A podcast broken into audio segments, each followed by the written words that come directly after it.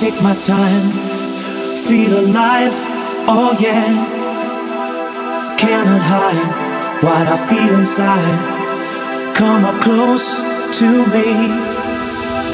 Feel your body close to mine. All I do is fantasize, yeah. Feeling right every time, yeah. Now I finally realize